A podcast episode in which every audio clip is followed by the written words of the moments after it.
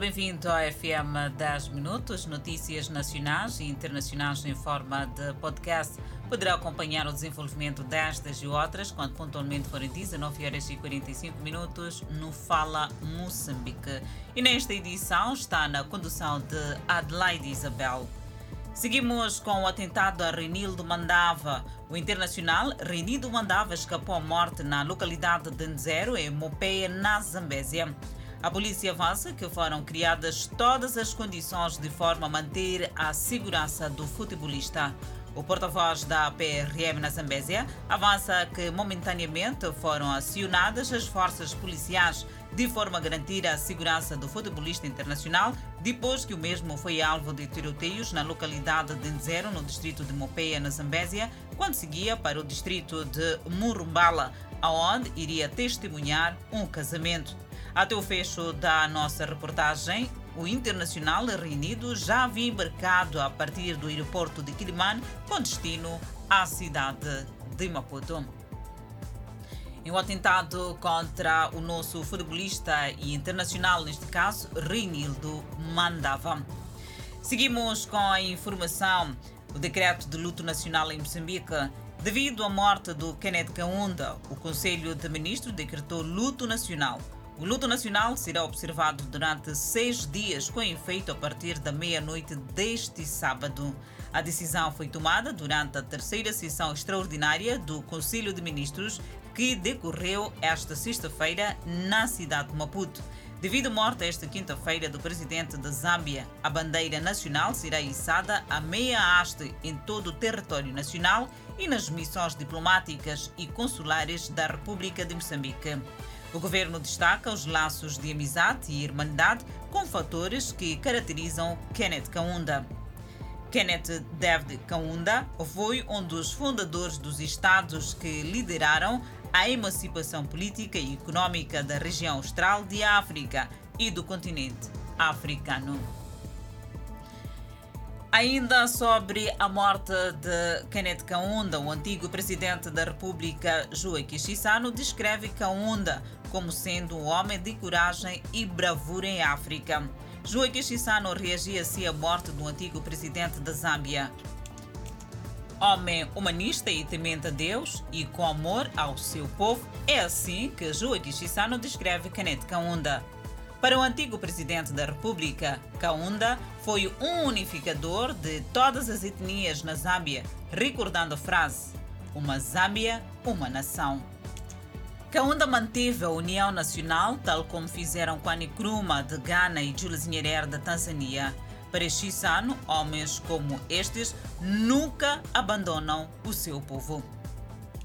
São recordações do antigo presidente da República, Joaquim Chissano, recordando o seu amigo e também o homem que muito fez pela África, falo assim de Kenneth Kaunda, antigo presidente da Zâmbia.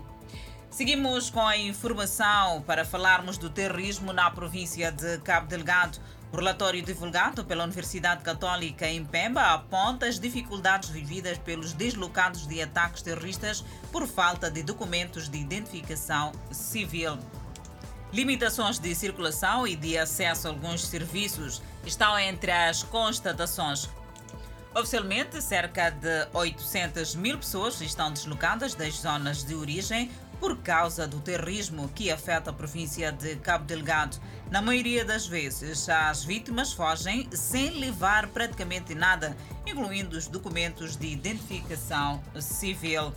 Apesar de conseguirem acolhimento em zonas consideradas seguras, estas pessoas passam por situações difíceis no seu dia a dia por falta de documentação. São constatações feitas durante a Caravana Jurídica, uma iniciativa de assistência às vítimas de terrorismo na província de Cabo Delgado, levada a cabo por esta instituição de ensino superior em parceria com o Alto Comissariado das Nações Unidas para os Refugiados.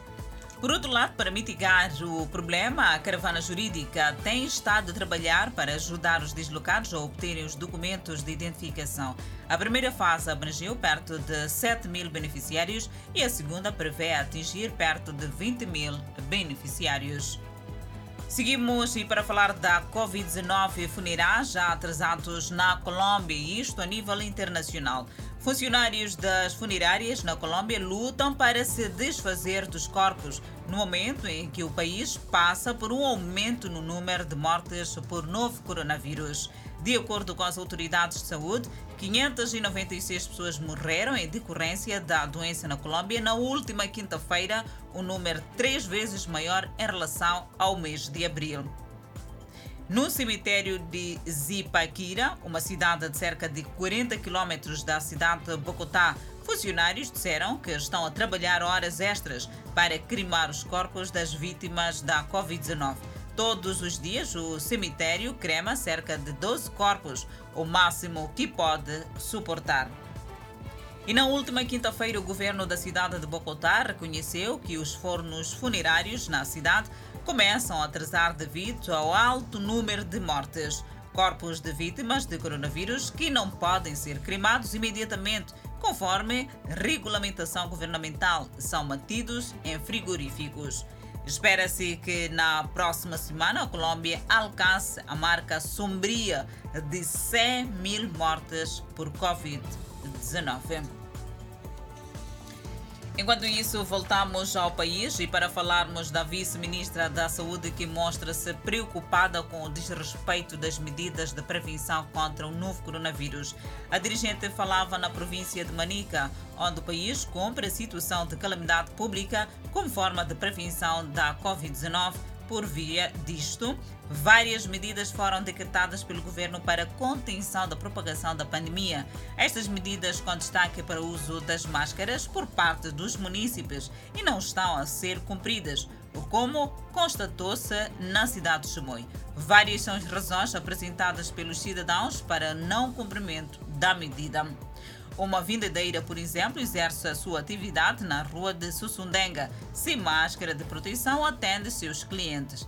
E isto, a vice-ministra da Saúde, Lídia Cardoso, que está de visita à província de Manica, mostrou-se preocupada com a conduta de alguns cidadãos que não obedecem às medidas anunciadas pelo governo. Numa altura em que as autoridades sanitárias estão preocupadas com mais uma vaga, é outra situação que preocupa o pilar da saúde e para evitar a propagação do novo coronavírus, Lídia visitou a fronteira de Machipada, um dos pontos onde se registra a entrada de estrangeiros. Manica é uma das províncias com número reduzido de pessoas infectadas pelo novo coronavírus. Bem, Esperamos que continue assim a província de Manica a fazer este trabalho de sensibilização e também continua com números reduzidos da Covid-19.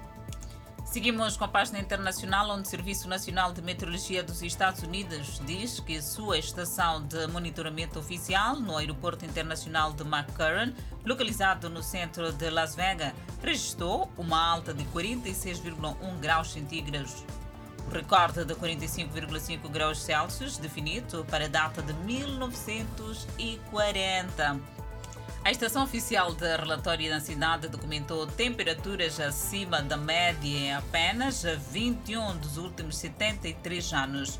No Vale da Morte, na Califórnia, cerca de 200 km a leste de Las Vegas, onde a temperatura mais alta de todos os tempos na Terra foi registrada 10 de julho de 1913, era de 56,7 graus Celsius ou 51,7 graus Celsius na quarta-feira à tarde. São altas temperaturas no continente americano. Seguimos também com mais uma notícia, falando da Assembleia da ONU que condena o golpe em Myanmar.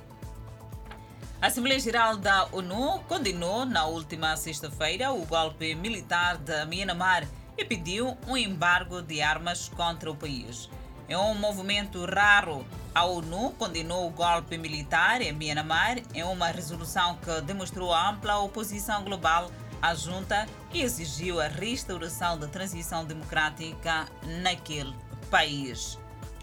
Entretanto, os apoiantes esperavam que a Assembleia Geral da ONU, de 193 membros, aprovasse a resolução por unanimidade, mas Bielorrússia pediu uma votação. A medida foi aprovada com 119 países votando sim, Bielorrússia votando não e 36 países se abstendo, incluindo os vizinhos de Myanmar, China e Índia, junto com a Rússia. A enviada especial da ONU, Christina Berger, alertou a Assembleia Geral após a votação que o risco de uma guerra civil em grande escala é real.